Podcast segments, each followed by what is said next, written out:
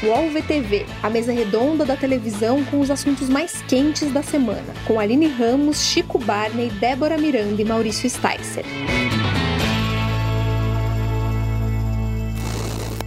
Olá, eu sou Maurício Sticer e esse é o podcast UOL VTV, com as presenças sempre animadas de Aline Ramos.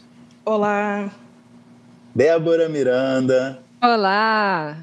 E Chico Barney. Boa tarde, satisfação. Hoje tendo o enorme prazer de receber para uma conversa ao vivo aqui, estamos transmitindo ao vivo pelo YouTube do UOL, a autora Manuela Dias, criadora de, autor, de Amor de Mãe, Justiça, Ligações Perigosas, entre outros trabalhos na TV. E vamos falar, claro, sobre a volta de Amor de Mãe, que era uma expectativa enorme para todo mundo. Boa tarde, Manuela. Muito obrigado por nos receber. Boa tarde, eu que agradeço pelo convite. Aline, Chico, Débora, Maurícia ansiedade geral aqui com o Amor de Mãe. A gente adora a novela, estamos falando dela há muito tempo e agora com essa volta, já né, na semana passada retornou com esses resumos que também já tiveram uma marca aí original, a forma como vocês resolveram trazer esses resumos, né, duas semanas. E na próxima segunda-feira a novela volta com 23 capítulos. Né? Eu queria começar, antes disso, é, lembrar que a gente está ao vivo, fazendo essa transmissão no UOL, no, no YouTube do UOL, e pedir para quem está nos assistindo que dê aquele like, camarada, que ajuda a impulsionar esse vídeo e levar ele para mais pessoas. Manuela, eu vou fazer aqui uma primeira pergunta, abrir aqui a nossa conversa. É, eu, a gente conversou sobre a estreia da novela umas menos de uma semana antes, em novembro de 2019. Olha quanto tempo, né? É verdade. Novembro de 2019. E você falou uma coisa que foi muito marcante, que é, você entrou na Globo em 2000, né? Foi roteirista de vários programas, né? Antes de começar na dramaturgia propriamente dita. Sandy Júnior se escreveu, né? Aline, a série Aline, eu tenho aqui a Aline, vários outros trabalhos. E depois fez as séries, e naquela semana antes da estreia você falou uma coisa assim: eu estou na Globo há 22 anos para chegar nessa segunda-feira. Era a sua grande estreia como autora de novela, uma novela das nove, né? Você foi colocada logo no horário das nove. E aí eu queria saber como é que foi essa segunda-feira e que você podia imaginar que ia, que ia ser como acabou sendo, né? É, todo, não dava, né, para imaginar, né? Olha, Maurício, ouvindo você falar assim, eu sou capaz de repetir exatamente a mesma frase, né? Agora eu estou na Globo há 24 anos esperando a próxima segunda-feira. É... E acho que a vida é isso mesmo, é a gente tá esperando o próximo desafio, a próxima segunda-feira, e foi óbvio nunca, né, naquela nossa conversa eu poderia imaginar que eu que tudo isso ia acontecer, estava muito longe do nosso horizonte e e foi uma experiência assim homérica, né? Uma experiência grandiosa. É, passar por tudo isso que, que é a pandemia, que ainda está sendo, e além de tudo, nesse desafio, né? Que era a minha primeira novela, uma novela das nove. Então foi bem intenso. Você, você faz assim, tirando, vamos primeiro excluir a pandemia nesse. Sei, sei, sei que é difícil, mas é, foi é, a novela que você imaginou que você queria fazer? Foi. Não foi a que eu imaginei, porque era impossível imaginar, é, mas cada cena foi a cena que eu queria fazer. Assim, eu eu, eu assumo esse esse convite, né, do Silvio da Globo, enfim, para essa parceria com o Zé como um grande desafio e que inclui muitas responsabilidades é, que vão muito além da questão empresarial e do meu emprego, né? Uma oportunidade de falar com muitos milhões de pessoas ao mesmo tempo. Isso para mim é muito sério, muito importante e, e eu e, e, isso e essa importância se realiza em cada coisa que a gente vai escrevendo, né? Em cada cena, em cada mensagem, que não é exatamente uma mensagem, mas que é, é impossível a gente fugir, né? Desse teor. É, toda contação de história tem um, alguma coisa a dizer, né? Então, já que isso é fatal, eu acho que isso tem que ser assumido com, com muita com muita consciência. E eu tentei isso ao longo de toda a novela. E, e, e, nesse sentido, sim, foi a novela que eu imaginei fazer, a novela que eu queria fazer, e eu me identifico com cada palavra, não abri mão em nenhum momento de fazer com tudo que eu tinha, com toda a minha energia, todo o meu amor, toda a minha dedicação, toda a minha seriedade. E, e eu escrevi assim cada uma das 4.500 páginas. Uma novela. São três Bíblias. Eu, eu posso, Maurício? Tem, não Por sei favor, se alguém. Débora, você é... você é a primeira a perguntar, você sou... a maior é... defensora dessa entrevista, batalhou eu... tanto para trazer a Manuela aqui. Você merece todas as honras. Obrigada. Só eu que vou perguntar, então agora. Manuela, eu voltei também um pouco, assim como o Maurício, na conversa que a gente teve antes da novela começar, né? Porque eu achei que era bastante simbólico a gente lembrar algumas coisas, é, enfim, que tinham sido ditas ali antes da, da novela começar. E naquela época você já falava muito dessa responsabilidade, né? De ser uma autora que é, é, apesar de toda a sua experiência, que já era uma longa experiência, né, não ter feito ainda novela e estar tá estreando no horário das nove e tudo mais. É, você me disse, eu até abri o texto aqui, que você estava dormindo muito pouco, três horas por dia, às vezes, não conseguia ah. comer direito, enfim.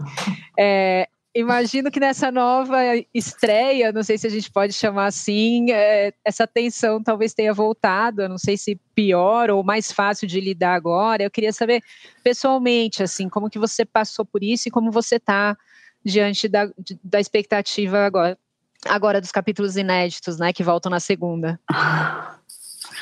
É...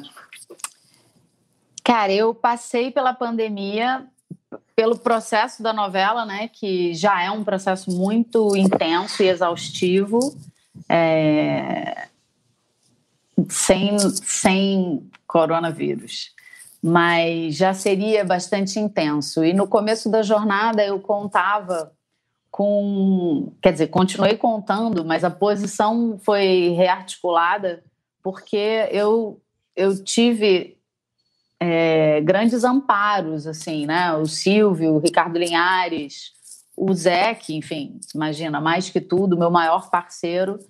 E, e quando chegou. E eles tinham muitas novelas. Eu tinha feito duas novelas como colaboradora, né? Aprendi muito com a Duque com a Thelma, as duas com elas.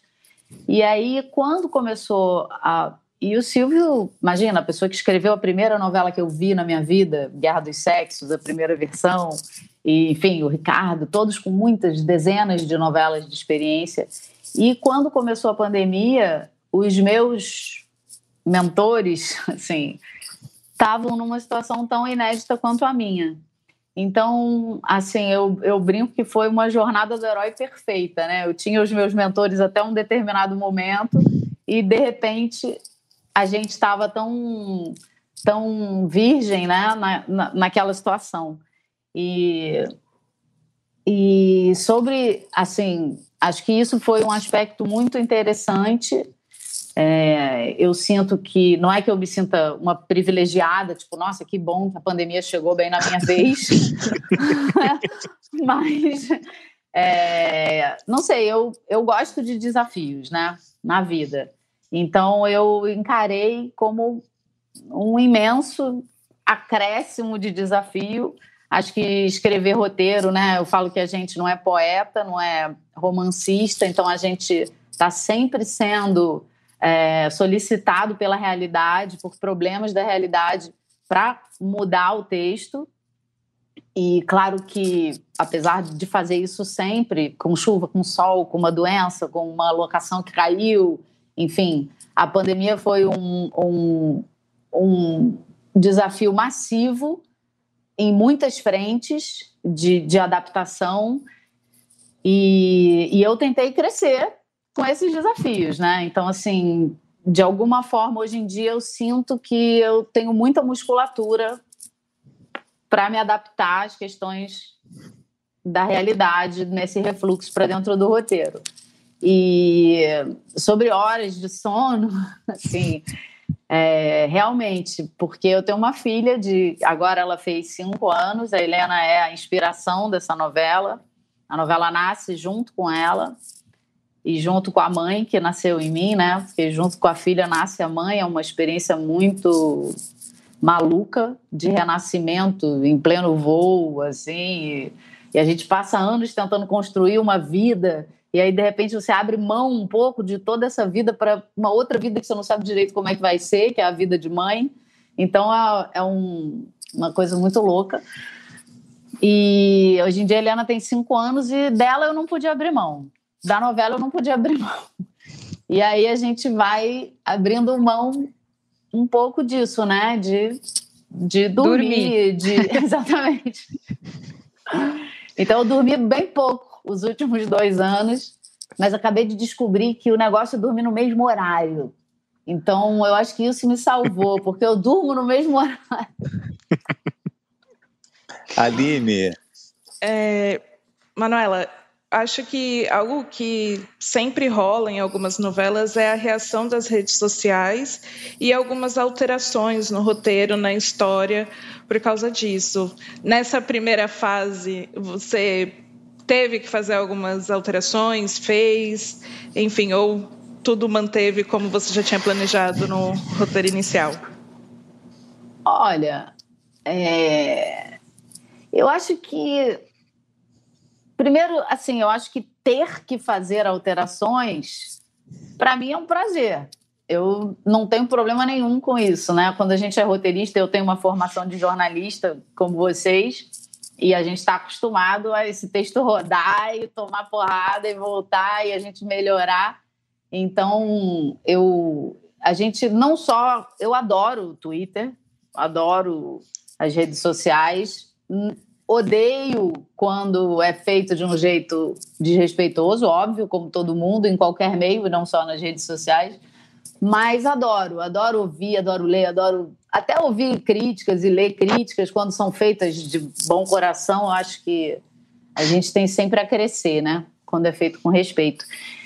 E, e, além disso, a gente vive na Globo, todo mundo sabe, um processo de group discussion muito interessante, onde a gente vai para para ouvir assim numa coisa uma cena meio investigativa a gente fica do outro lado do espelho e as pessoas ficam sem saber que a gente está ali e falando sobre a novela e tal. E eu também enfim vivo na rua né? Eu sou uma pessoa é, que circula. Então eu também converso sobre a novela.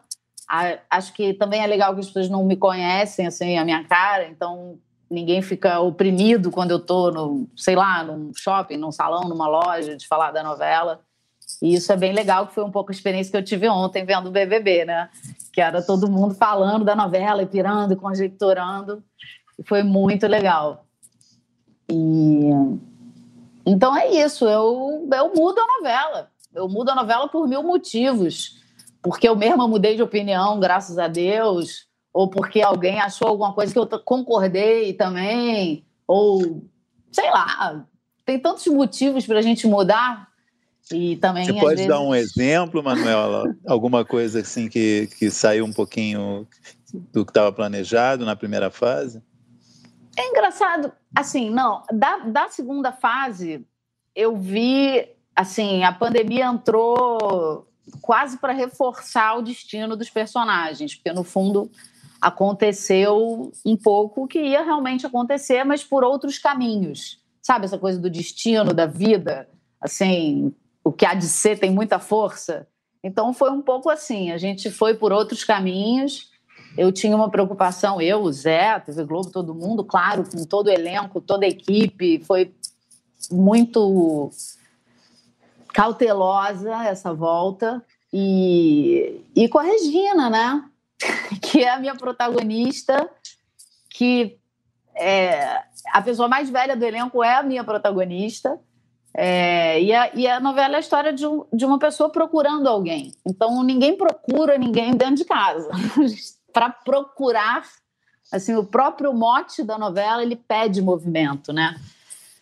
E, e aí o que mudou, o que mudou foi mais o conjunto dos caminhos do que os destinos mesmo, assim. Foi bonito ver isso. Tem um, tem um, um lance, principalmente lá fora, de finais alternativos, né? Como o, o, um exemplo bobo que vai rolar semana que vem, o diretor da Liga da Justiça tinha pensado de um jeito a história e o filme foi terminado por outra pessoa. Ele agora vai, vai lançar o filme com a visão dele. Uhum. Tem um final sem pandemia do Amor de Mãe?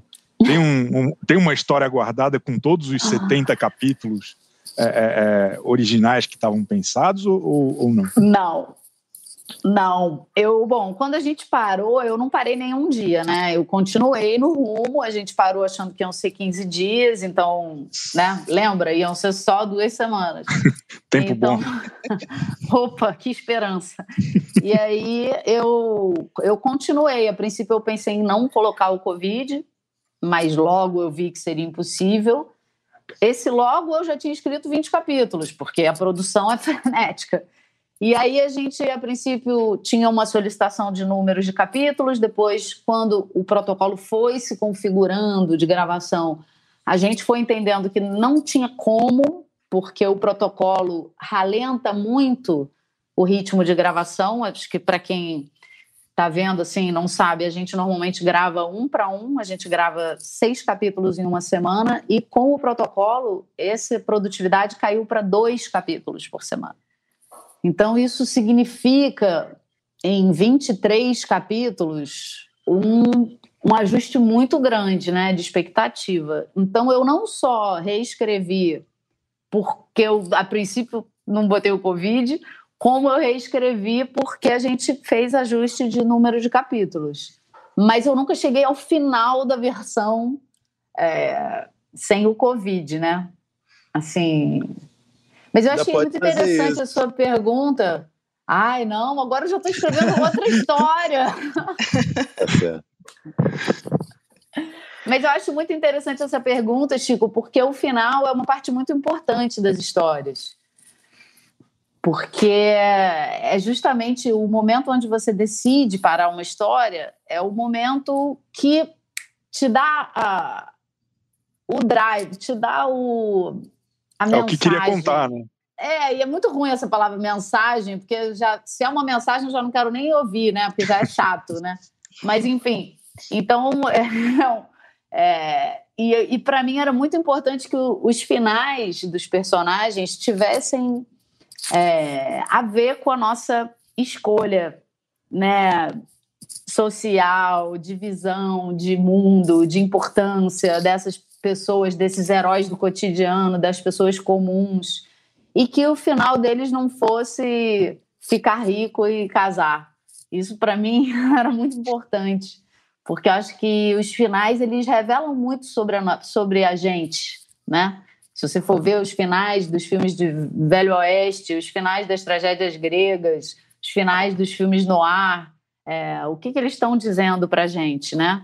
O que, que é um final feliz? Então, é, acho que é muito legal pensar nisso. Manuela, você, eu outro dia comentei até no Twitter que a narração em off é um recurso é, muito preguiçoso, né? Usado quando é, a novela ou quando a, o, a, a dramaturgia está manca, aí você, coloca a narração em off para ajudar a preencher buracos né, de uma narrativa. E observei que não é o caso em, em Amor de Mãe. Ao contrário, eu achei que a, a, narração em off foi muito criativa, ela foi, foi usada de um, de um jeito muito criativo nesse resumo né, dessas duas semanas. Queria que você falasse um pouco como foi a construção desse, porque é um, é um novo produto de fato, né? não, é, não é um resumo simples da novela. Né? Eu achei foi uma experiência também, uma coisa é, que vai ser lembrada dessa novela, esse, essas duas semanas, a forma como ela veio embalada. Então, é, A minha, bom, eu tenho uma parceria com o Zé muito profunda e eu tenho um perfil bastante executivo, assim. Então você eu participo... Desculpe te interromper, você já falou Zé algumas vezes, é o Zé Luiz Vilamarim, Zé né? Luiz Vilamarim, diretor, diretor da, novela, da novela e agora diretor de dramaturgia da Globo, está substituindo o Silvio de Abreu, né? Para o é. nosso público é, é, saber de verdade. que você está falando.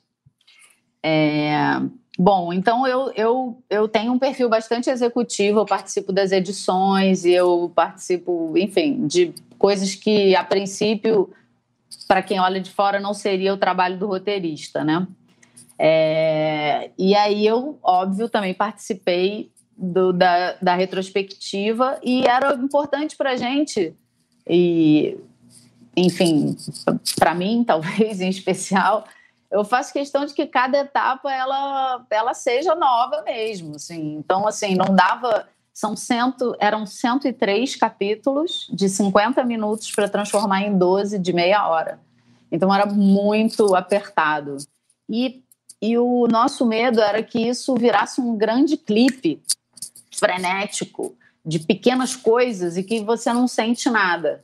E eu acho que é, era importante que a retrospectiva da novela ela não fosse um, um telegrama, mas que ela lembrasse não só a cabeça da gente, pô, é mesmo, isso aconteceu, mas lembrasse, sobretudo, o coração da gente.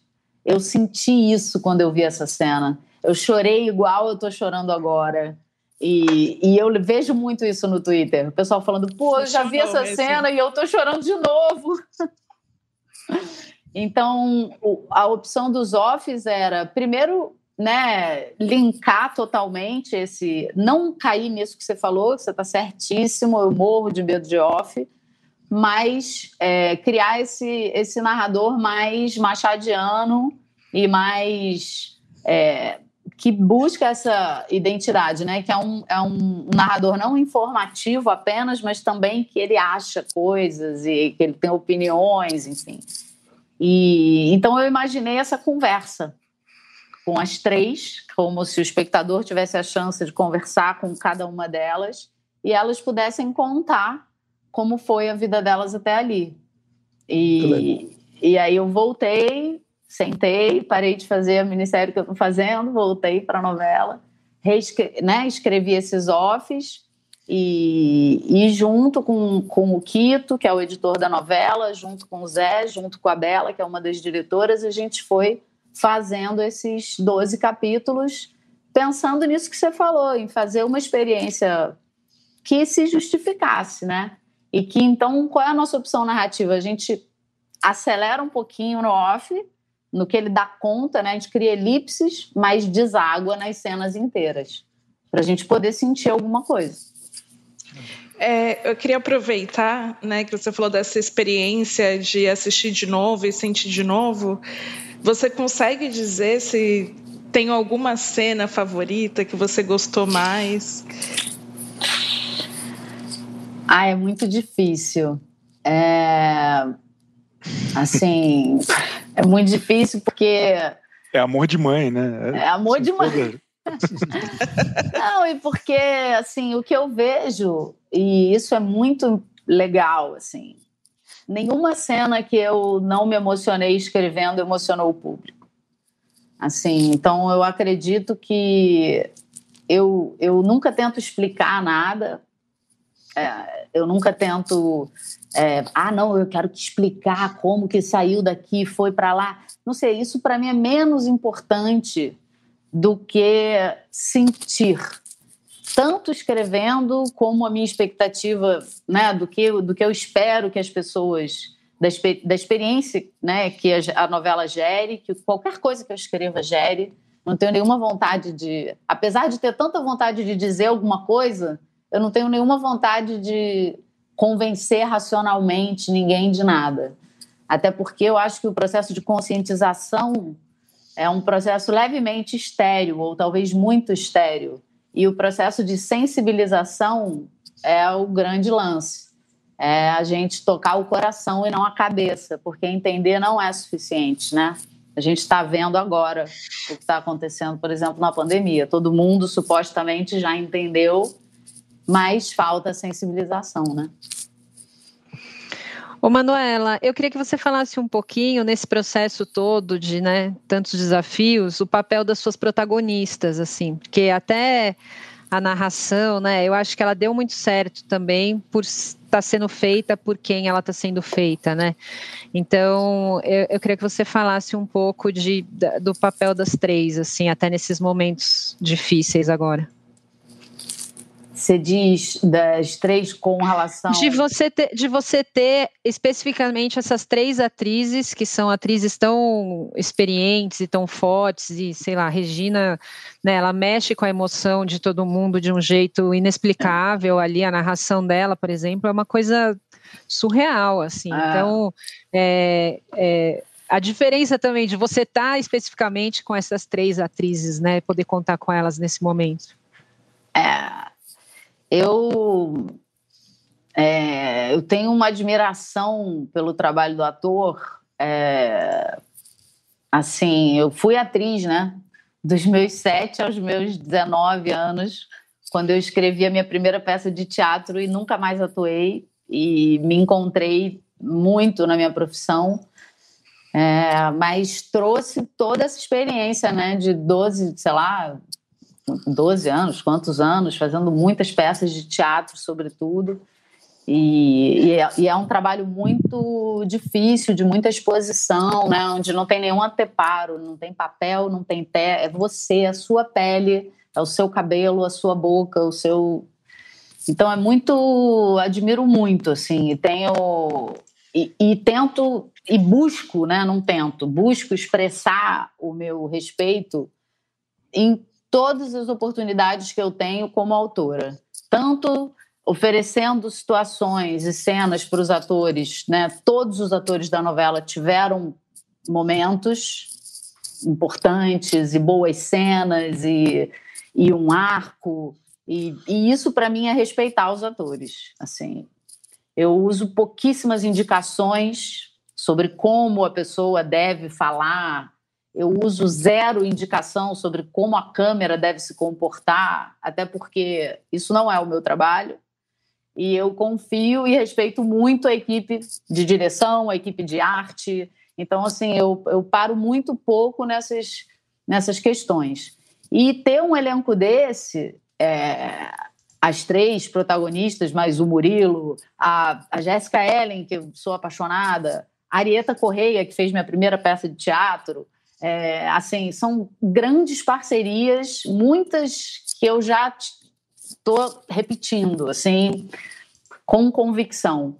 Então, é, ator bom é casa própria. Ator bom, você derruba a parede, você bota para lá, você faz uma janela onde não tinha, entendeu? É, é um conforto, é uma apropriação total do espaço. Você pode tudo, porque aquilo ali é. E, e, melhor ainda, depois da obra, você ainda fica surpresa. Então, o ator bom, ele não só faz o que ele tem que fazer, como ele ainda te mostra uma paisagem que você não tinha imaginado, né? E, e eu me sinto muito privilegiada de ter esse elenco. Acho que, assim, eu, eu, eu busquei estar à altura de todos eles, oferecer oportunidades, cenas boas, falas sinceras, verdadeiras, palatáveis é, que eles não precisassem mudar. É... é... E eu, eu me engajo, eu invisto muito tempo nisso, muito tempo, pensando neles. Eu agradeço, cara, muito. A Regina é uma inspiração. A Adriana é uma loucura, né? Já é meu segundo trabalho com ela. O off da Adriana também é maravilhoso, porque ela é a que menos. É, ela é a que muda, né? Ela fala: se eu soubesse que ela era a, a, a, eu não tinha feito isso. Então, no dela ainda tem esse arrependimento, né? E acho que no off da Thaís tem a, a conscientização do imenso processo que ela viveu. Porque a gente vê, ela começa a novela como uma pessoa sem caráter, sem ética, e o fato dela se tornar um exemplo para alguém, que, são, que é o filho dela, né, que fala para ela: Você é advogado do diabo, mãe? É, faz com que ela queira mudar. E e isso é muito forte quando você é mãe. Sobre a mudança que você falou da Telma, é, tem até uma pergunta sobre isso da foi enviada pelo Instagram do Splash, da Tainá Emanuele, se é, a, mud a, mudança na trajetória da Thelma estava planejada desde o início ou foi, ou foi ampliada ou ganhou nova dimensão durante a novela? Não. A, a última fala da Thelma eu sabia há quatro anos. Estava toda já planejada. E é muito lindo, porque a Thelma é uma pessoa boa. Isso que é a coisa mais incrível. E ela continua sendo boa. Ela sofre com o que ela faz. Ela é o nosso Macbeth. E a tragédia de Macbeth é ser bom. Porque se ele fosse mal, não tinha tragédia. Ele estava só fazendo o que ele tinha que fazer. Então, assim, ela é boa. E eu é, amo é, a Thelma. No início da novela, no início da novela, todo mundo fala que é a, é a mãe de todo, de, todo mundo teve uma mãe assim, né? Aquela mãe super protetora, você fala, nossa, é a minha mãe. Ela é. começa, começa a mudar um pouquinho, só não, minha mãe não faria isso. Começa a fazer umas coisas que você fala. Maurício, todo mundo faria tudo. Essa é a verdade maravilhosa da vida. Todo mundo faria tudo. E depende da, da do que se coloca na sua frente. Assim, eu não né? mataria ninguém, mas, cara, se alguém chegar perto da minha filha, eu não faria tantas coisas, mas se. Então, é, é isso. Eu acho que eu acho que o público vai continuar se identificando com a Thelma em algum lugar muito secreto que ninguém vai querer confessar. Mas eu acho que em algum lugar as pessoas vão continuar se identificando com ela. Chico, Tô curioso para essa última fala aí. Eu também fiquei. Já vou anotar aqui, última fala. É, Manuela, a, a, novela acabou, vamos dizer, marcada por esse negócio que ninguém esperava, que era a pandemia. Teve uma muda que não deixa de ser uma, uma é, é, é um elemento surpresa muito negativo para a produção, para o que tinha sido pensado, orçado, imaginado e tudo claro. mais. É, mas eu queria saber qual foi a surpresa positiva que, que essa novela trouxe para vocês. Assim, é, qual, qual foi a grande.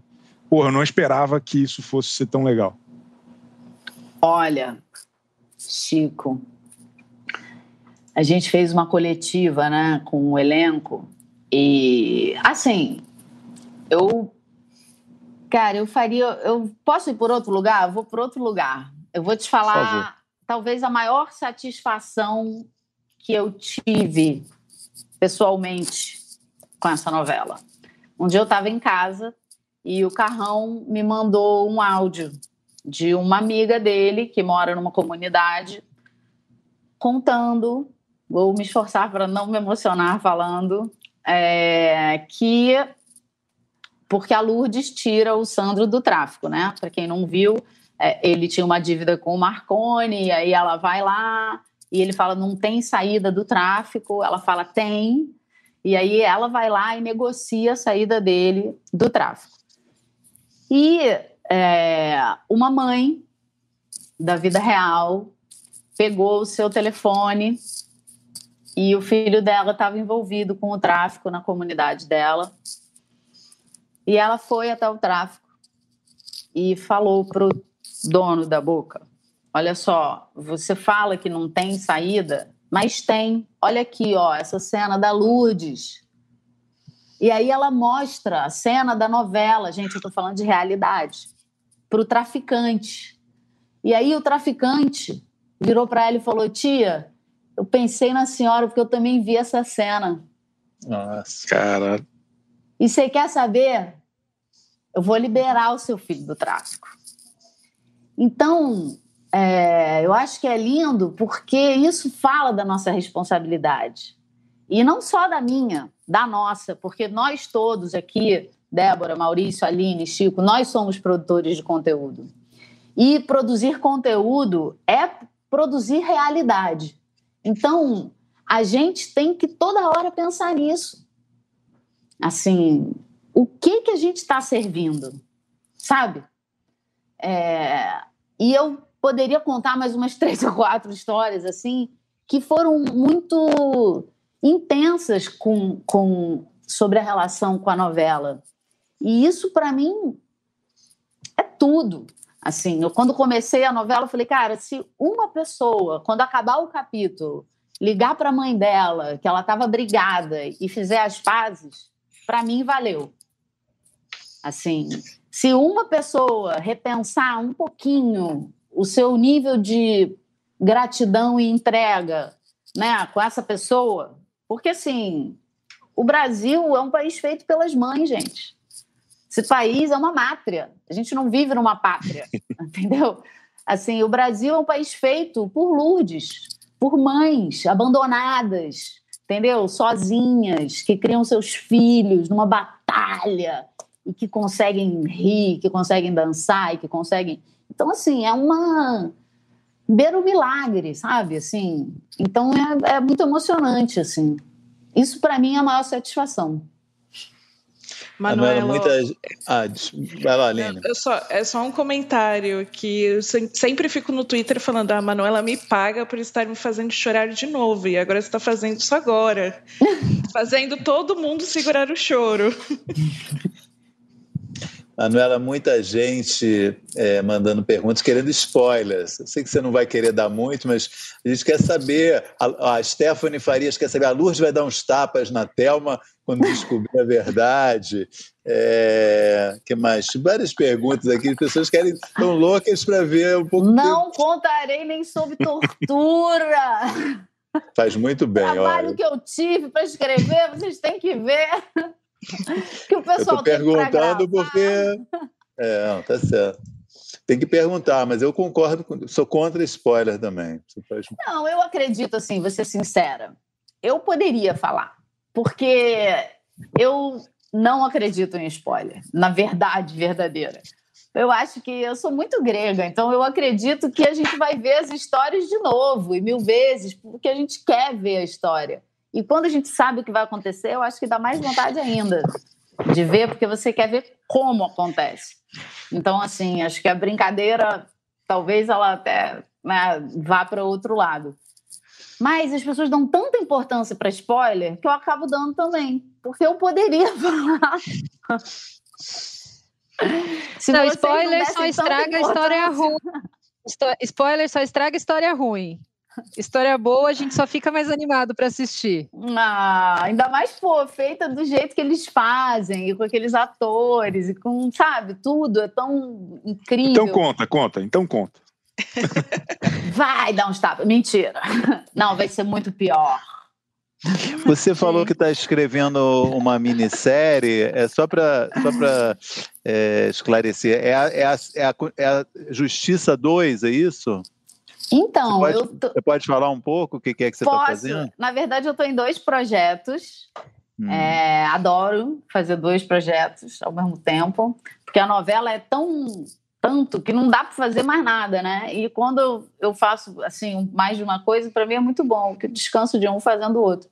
Mas eu tenho uma paixão intensa pela, pela história de Canudos e, ao mesmo tempo, uma paixão intensa por, por Conceição Sena, que minha madrinha maravilhosa, não madrinha careta, não, madrinha da vida, da arte, de tudo. E Conceição foi embora, nos deixou depois de uma passagem lindíssima e, e enfim, e deixou um livro muito lindo contando a, a, as memórias dela de criança em Canudos dos anos 40, que é a segunda Canudos, né, reconstruída sobre os escombros da primeira Canudos. E aí eu juntei essas duas paixões, Conceição Sena e Antônio Conselheiro, e tive a ideia de fazer essa minissérie que chama O Conselheiro e a Menina Azul, que conta a história da Guerra de Canudos, que aconteceu em 1897, 96, 97, vista pelo olhar da Conceição, em 1940. Então, ela. É, a minissérie dura um ano, os, os oito episódios, e só que é o ano de 1939, 40 e o ano de 1896, 97.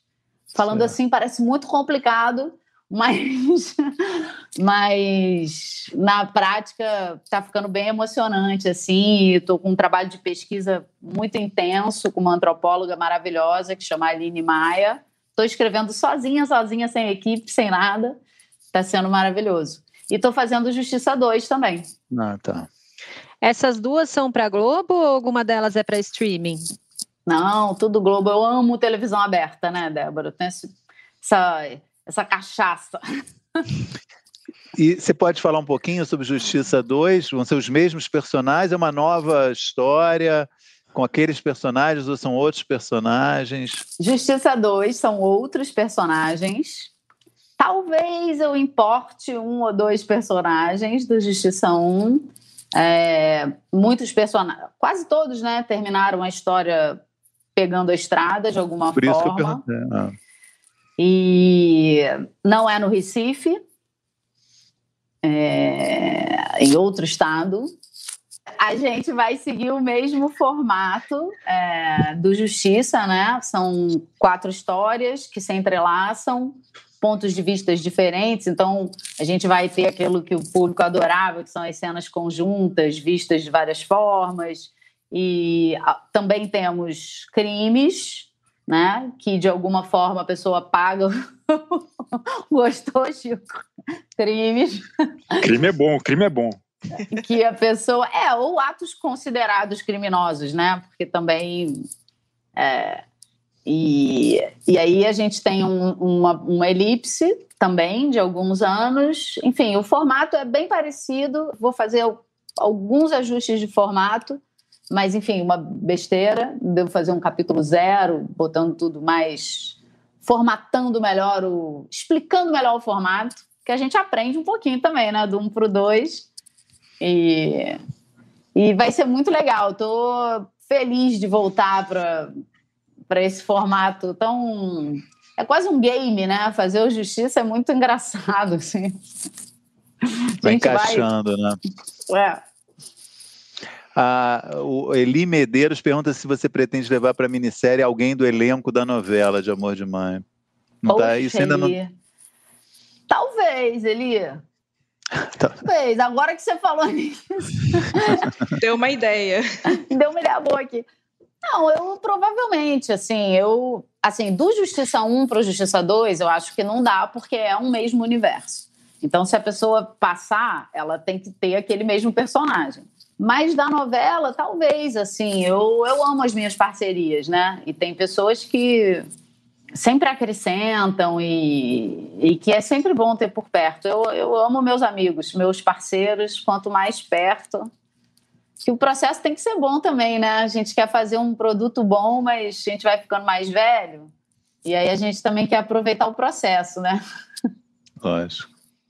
Débora. É, eu, eu queria perguntar, acho que para além dessa história maravilhosa que você já contou aí na pergunta do Chico, é, você disse que tinha aprendido muito com a sua mãe em, em transformar coisas ruins em coisas boas, né? É, que ela falava para você, isso é, é, é material. Material né? de trabalho. Isso. É, eu queria que você falasse um pouco qual que foi o balanço, de, agora que a novela acabou, enfim, o, o que, que você acha que você conseguiu pegar de ruim e transformar em melhor, assim, na sua vida? Então, para mim, a novela ainda não acabou, né? Assim, para mim, eu, eu tô ainda no processo eu achei que tinha acabado três semanas atrás e de repente a gente foi voando, enfim, né, retrabalhar as retrospectivas. É, e enquanto não acabar o último capítulo, para mim eu estou de prontidão aqui para o que precisar, né?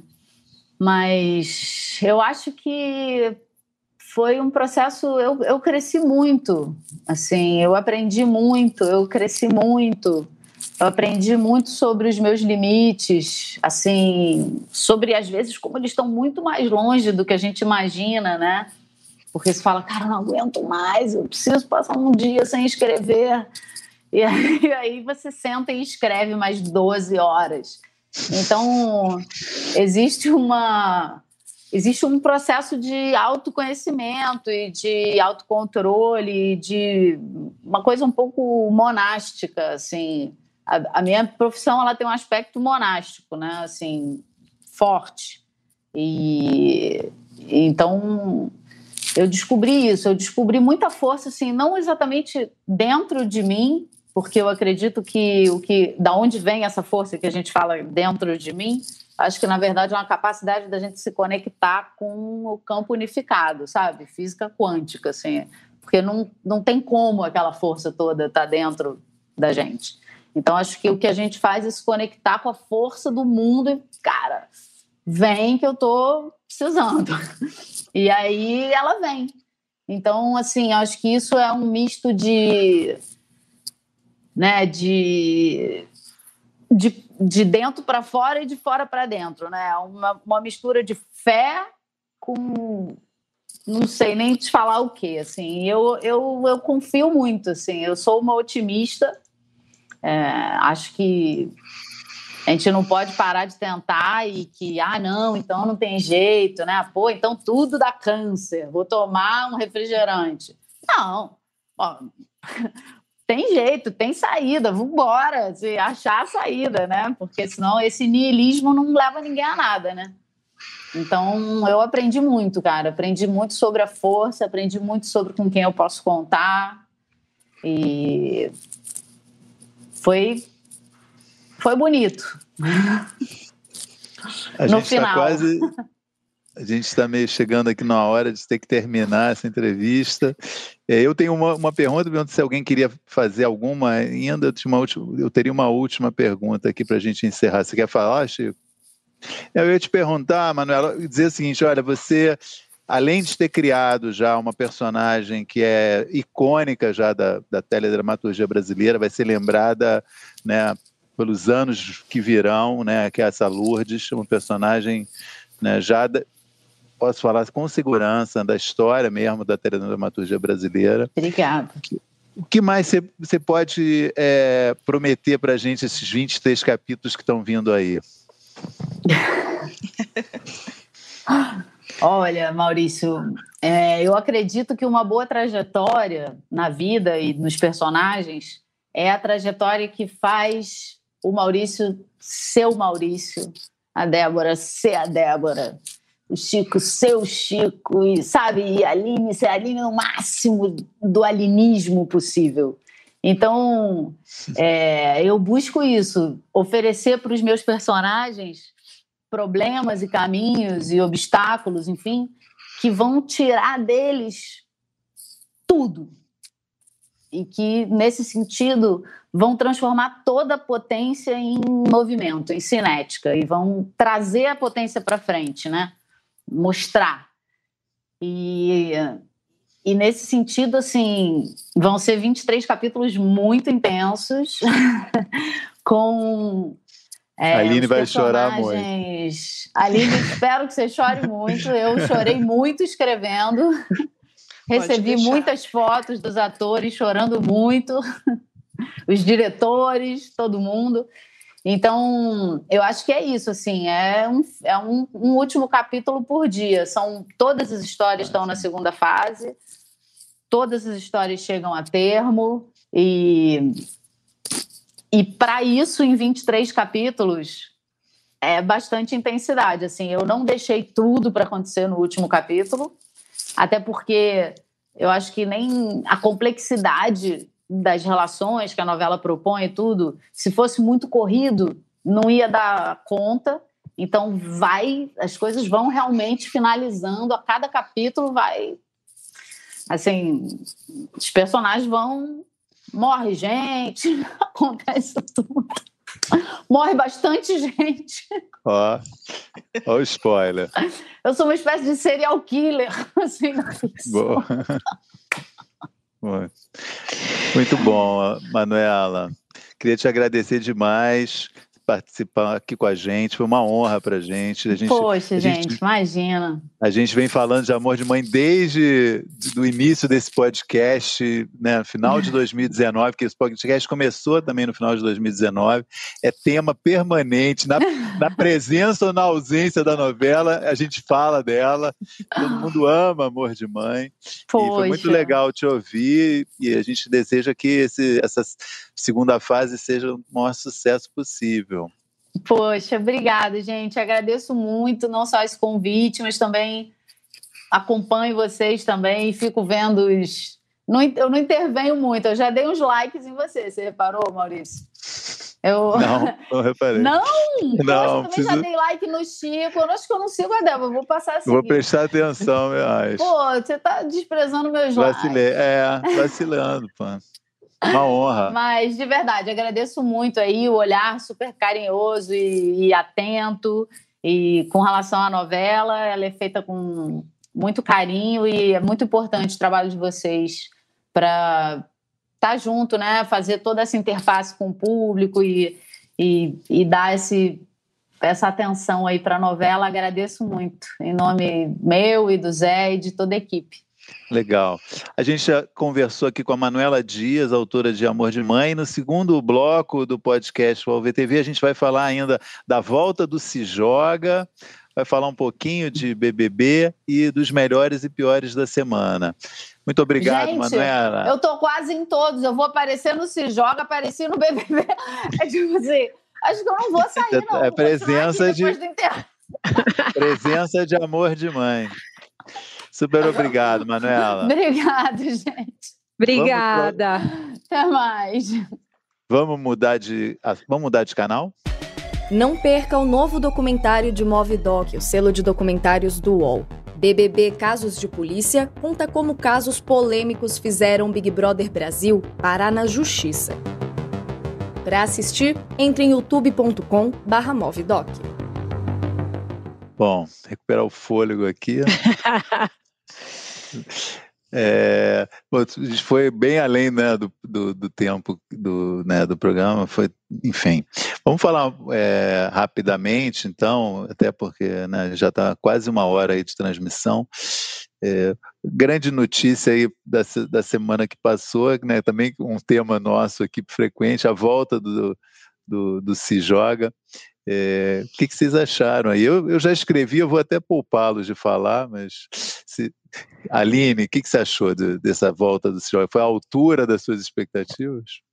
Eu não criei muitas expectativas.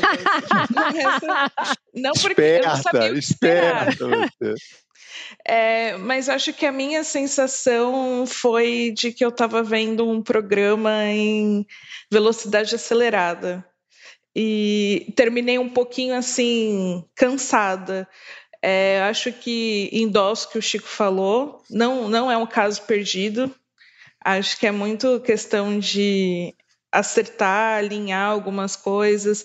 Deu para perceber um pouco também a, a, a, afobação, assim, talvez, talvez a própria Fernanda estivesse um pouco nervosa com, com a estreia e tudo mais, mas acho que é interessante o principal ponto que é o lance deles de dar alguns spoilers, informações sobre a própria grade da Globo que só eles têm. Então acho que isso é um ponto alto e que faz valer a pena assistir. Então vamos ver.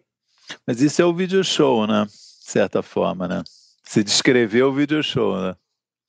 É, o, o video show era ótimo, né? É, é isso. Por que não video show? Um nome ótimo. É. Eu tô achando que a gente tá só valorizou show, o vídeo Chico, show. você tá sem áudio. Acho que você mutou. Vocês me perdoem. Eu tô na, na área de avião, às vezes eu dou uma mutada. Eu, eu posso. Você quer falar primeiro, Chico? Não, por favor. Não, eu ia falar que a gente só, só valorizou o video show depois que a gente perdeu, né? Mas é, é, eu, achei, eu achei muito legal essa parte também dos erros de gravação, da saudade, né? Um negócio tão legal você se ver rindo quando você está assistindo e tal. Eu acho que é um, é um conteúdo bastante. Apesar de, de né, não ser nenhuma invenção da roda, nenhuma novidade, eu acho que é um conteúdo bastante divertido e, enfim, precioso ali, né? Que só a própria Globo tem mesmo. Agora, eu senti isso que a Aline falou, eu tive um incômodo um pouco com a velocidade do programa e com até aquele cenário, sabe? Eu achei muito sei lá, programa feminino da manhã, assim, uma casinha, não sei, achei que não tinha tanta ligação com um programa que vai falar tanto de TV, assim, eu tive algum estranhamento. E aí depois, quando eu vi a Fernanda, no, naquele quadro que ela fez no, no mercado, conversando com as pessoas na rua, eu entendi o que era, assim, eu acho que ela, o que ela faz de melhor é aquilo, o que ela faz de melhor é, é, é ser espontânea, interagir com as pessoas, é, são as piadas que ela faz ali quando ela está muito solta e, e né, sem, sem tanto roteiro, assim. Eu achei maravilhoso aquele quadro do supermercado, eu dei muita risada. Então, eu acho que talvez seja um caminho investir um pouco mais nisso, que é um talento que ela tem e, e não é um talento fácil, né? É um negócio, é um negócio que não é todo mundo que consegue fazer ali, ter essa espontaneidade e, ser engraçada ao mesmo tempo. Então, é, eu, eu acho que talvez seja um, uma coisa a ser potencializada no programa. Acho que a Fernanda Gentil, ela ficou famosa e se destacou no esporte da Globo justamente por essa espontaneidade e por conseguir improvisar muito. E um problema do Se Joga desde o começo é que tiraram isso dela ela é, é, fizeram um texto engraçadinho para ela ler, o que é o, a contramão do, do bom senso, imagino. Da diversão, né? É, exatamente. Então acho que o a maior maior valor talvez que o se joga tem é justamente diminuir um pouco o volume de assunto, deixar o negócio fluir de fato e dar espaço para a Fernanda Gentil trocar, porque ela é uma excelente apresentadora e, e acho que falta essa esse dinamismo ali, dela poder se colocar. Porque tudo muito coreografado fica parecendo a Globo de 10 anos atrás, assim, não é o, não é o que a Globo faz bem hoje em outros lugares, por exemplo, no próprio jornalismo. Hoje o que a Fernanda Gentil fazia lá atrás é um padrão no jornalismo. Por que não no entretenimento, que até deveria estar mais aberto a isso do que as outras áreas? Um bom exemplo disso, eu acho também foi, foi, o próprio quadro que você citou, Débora, dos erros de gravação. O negócio foi tão engessado, o quadro, né? um negócio tão é, embalado, né? encenado, uma coisa que era só, só se jogar aquele vídeo no ar, você já cai na, na risada, né? Né? não precisava daquela embalagem toda, ele, ele, o Érico Braz de smoking, de, de, meio de detetive, vou entrar na Globo para roubar aquilo, né? a gente quer ver as cenas só, não precisa daquilo, né? Foi um negócio... Ou, ou se tiver aquilo, bota alguém que saiba reagir àquilo de fato, é, né? e não esse é. negócio coreografado. Exatamente. É, eu acho que a, a coreografia é o, grande, é o maior acerto do domingo do Domingão do Faustão e o maior erro do Se Joga. Porra, com essa pegou? aí, olha.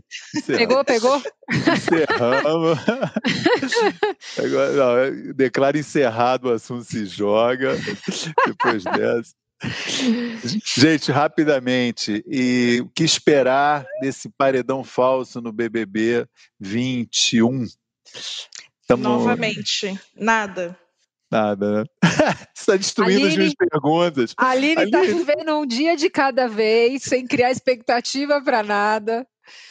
É, também momento difícil, né? Desse, uma ideia boa, mobilizou mundos e fundos para sair a Carla, que já está abraçando o Arthur de novo, né? O negócio isso não, não tá com cara que vai dar certo, né? Mas eu acho que cabe aqui os parabéns para a produção, porque não conseguiram colocar a Juliette no paredão falso e aí prepararam uma dinâmica no jogo da discórdia justamente para fazer o que se pretendia, que era afastar e colocar a Sara e Juliette, cada uma numa, num lado da, da, da, da, força. Então foi todo aquele joguinho banho-maria, mais tranquilo, mas que acho que serviu muito a isso. E, e, e, e tá todo mostrar... mundo nessa expectativa. E mostrar Gente... a falta que faz a Juliette no paredão falso, né? Exatamente. E eu tô com grandes expectativas, ao contrário da Aline, viu? Porque eu, eu acho que agora eh, tá rolando ali, vão ser duas grandes forças, hein? A partir do momento que rolar esse racha de verdade entre Juliette e Sara, vão Tomara. ser duas grandes forças que a gente não tá pronto, não. Eu acho que vai ser maravilhoso. E tô torcendo muito, sim, para Carla ir pro paredão falso. Eu acho que ela vai voltar com sangue nos olhos, que vai ser uma coisa maravilhosa. Ela vai né, ver a realidade, acho que vai ser ah. muito interessante. Eu tô, Tomara. eu tô, ela eu volte com uma grande Karine, né? expectativa. Né? Que ela volte como Karine. É, é isso, é... ela tem que ficar na, ah. naquele quartinho, refletir ah. sobre os personagens dela e pensar, é a Karine. Não, não vai Agora rolar. eu vou atuar até o final. É, eu, esse é o problema. Não vai rolar. Mas, mas é a nossa única chance. Colocar o João lá, povo brasileiro, por favor, não se enganem. É a Carla a única chance. É isso, de emoção é a única chance. Emoção ou decepção, decepção também é emoção. Então, vamos apostar nessa expectativa. Bom, chegando aqui no final, vamos fazer aqui uma rodada de melhores e piores da semana. É, lembrando mais uma vez que a gente está ao vivo nessa transmissão aqui é, no YouTube do UOL. Se quiser, pode dar aquele like que vai dar aquela ajudada no nosso algoritmo. Fica, vai ser, ficaremos bem agradecidos. Bom, Ativem e... notificações, né? Sininho. Exatamente. E vamos então para os melhores da semana. Começar com a Aline. Eu, se você falar nada, de novo, terceira vez, você vai pedir música no Fantástico, tá? Não, eu, eu, eu me preparei. Teve um melhor. Teve vários, tive que escolher.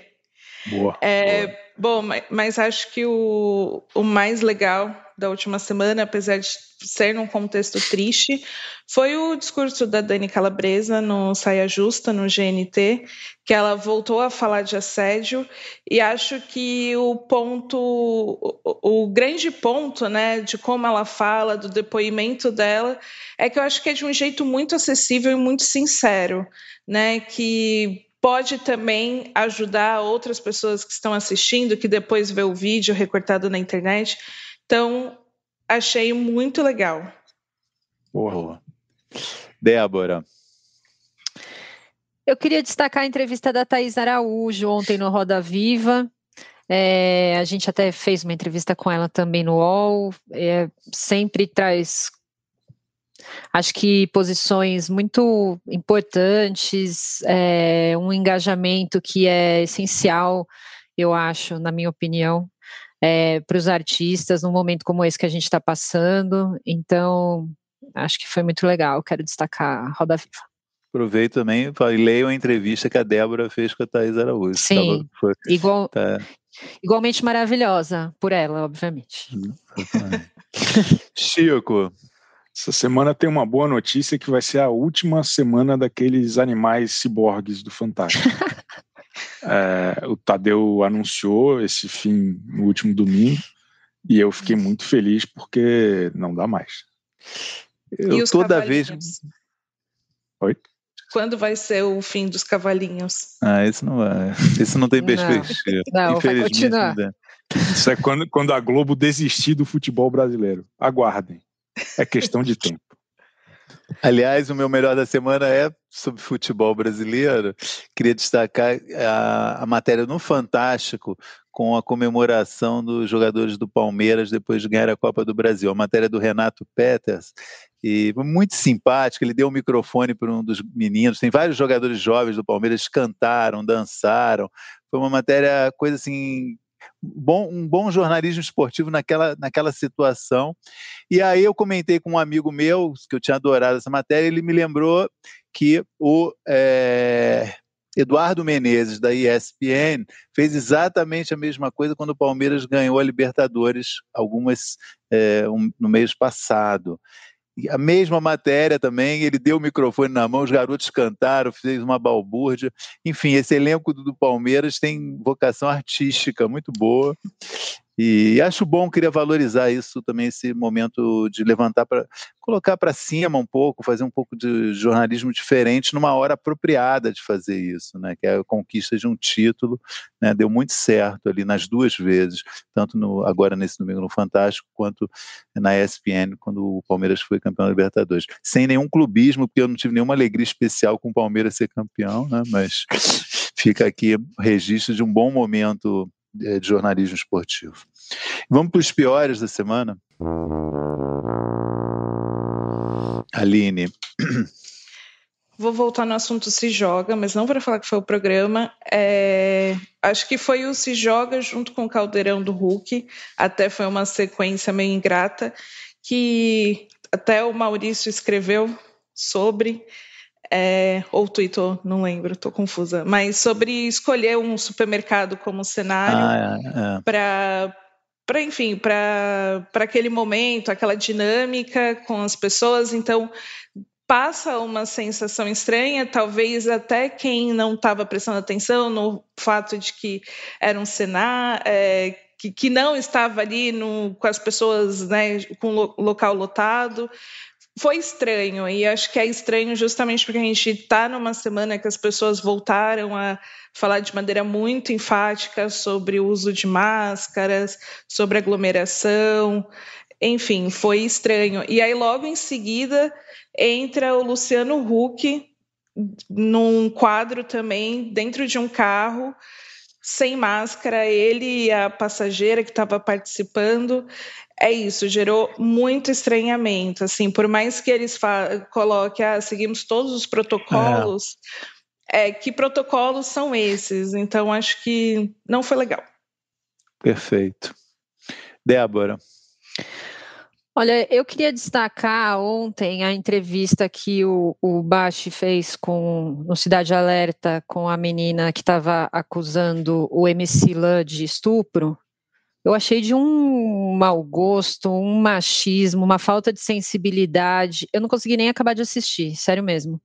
É, assim, depois que a menina foi lá, contou toda a história, tal, ele vira para ela, ah, não estou aqui para julgar, mas você tem certeza que o que você está dizendo é verdade? Porra, que tipo de pergunta é essa, né? A pessoa está lá se expondo, falando de um drama que ela passou, ela vai dizer o quê? Não, não. Então agora eu quero voltar atrás, era tudo mentira. E, desculpa, não, é, não é pergunta que se faça. Se você abrir um espaço para a pessoa contar a versão dela, você tem que deixar ela contar a versão dela, sabe? E aí ele fica, chamou ela de essa Jace, o nome dela é Jace, aí ele, não, porque essa Jace está aqui falando. Não, e colocou várias vezes ela em questionamento. Um cara tão boa pinta como MC Lan. Então, assim, enfim, é, não se trata de tomar lados, obviamente que né, a polícia vai investigar e decidir e tudo mais, mas tem alguns juízos de valor ali que são muito agressivos com a pessoa que está se colocando ali para denunciar e que são totalmente inaceitáveis, assim. Então, a, o fato de a pessoa ser boa pinta não significa que ela não pode ter cometido um crime, entendeu? Não é assim que você lida com uma vítima que está ali denunciando um caso frágil. É, é, eu achei, eu achei de uma falta de de respeito e de sensibilidade gigantesca, assim, eu não consegui nem acabar de ver, eu, eu, eu fiquei muito sério, fiquei transtornada assistindo aquilo. Então, assim, de novo, tá? Não, não, não é tomar lados e nem nada disso, a polícia vai investigar, foi a forma como ele lidou com a situação e com a pessoa que estava ali é, fazendo uma denúncia. Muito bom. Chico. O horário do futebol domingo, que foi às seis horas da, da noite, é, logo depois do Faustão, Faustão às quatro. Eu acho que se esse for o cenário para 2022, estamos em péssimos lençóis, porque atrapalha a vida do, do cidadão brasileiro. De bem, o cidadão de bem, né? Cidadão de bem. Chico, desenha, em futebol. Desenha a grade que você que você mais se encaixa ali no seu dia, que fica mais tá apropriado. A gente pode a gente pode tentar mandar. Não, tá pronto. para ver se o pessoal se encaixa. É, é a que eu e o Faustão gostamos. Eu, o meu pior da semana eu voto com a relatora Débora, acrescentando, eu até escrevi sobre esse momento, duas coisas que eu queria acrescentar. Uma que é, ele, o Bate, é, ele agiu com a, com a entrevistada como se ele fosse um investigador de polícia, não como um jornalista. Uma ênfase na, no, no tom das perguntas é, realmente intimidador.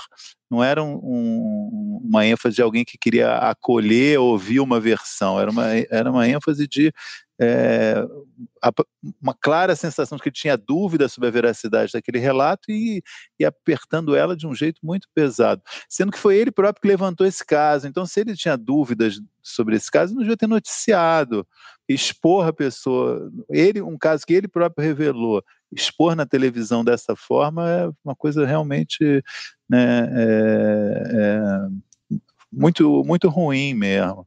Né? Era isso que eu ia dizer. Então, eu acho que não precisava ter mostrado se ele achava que aquela história tem alguma, algum problema naquela história, né? E não tinha nenhuma obrigação de mostrar aquilo, não é obrigado a contar aquela história, né? Agora, já que está contando, trata com respeito. E o tratamento totalmente, como você observou, diferente com o, a pessoa acusada de violência, o músico. Tratou ele com. deixou o cara falar à vontade, não interrompeu, Um negócio realmente. Você declarou espantoso. fã dele diversas vezes. Eu sou muito fã. Ele é boa pinta, ele isso, Exatamente. ele aquilo. Incrível. Foi realmente um momento muito ruim. E, enfim, estamos chegando ao final.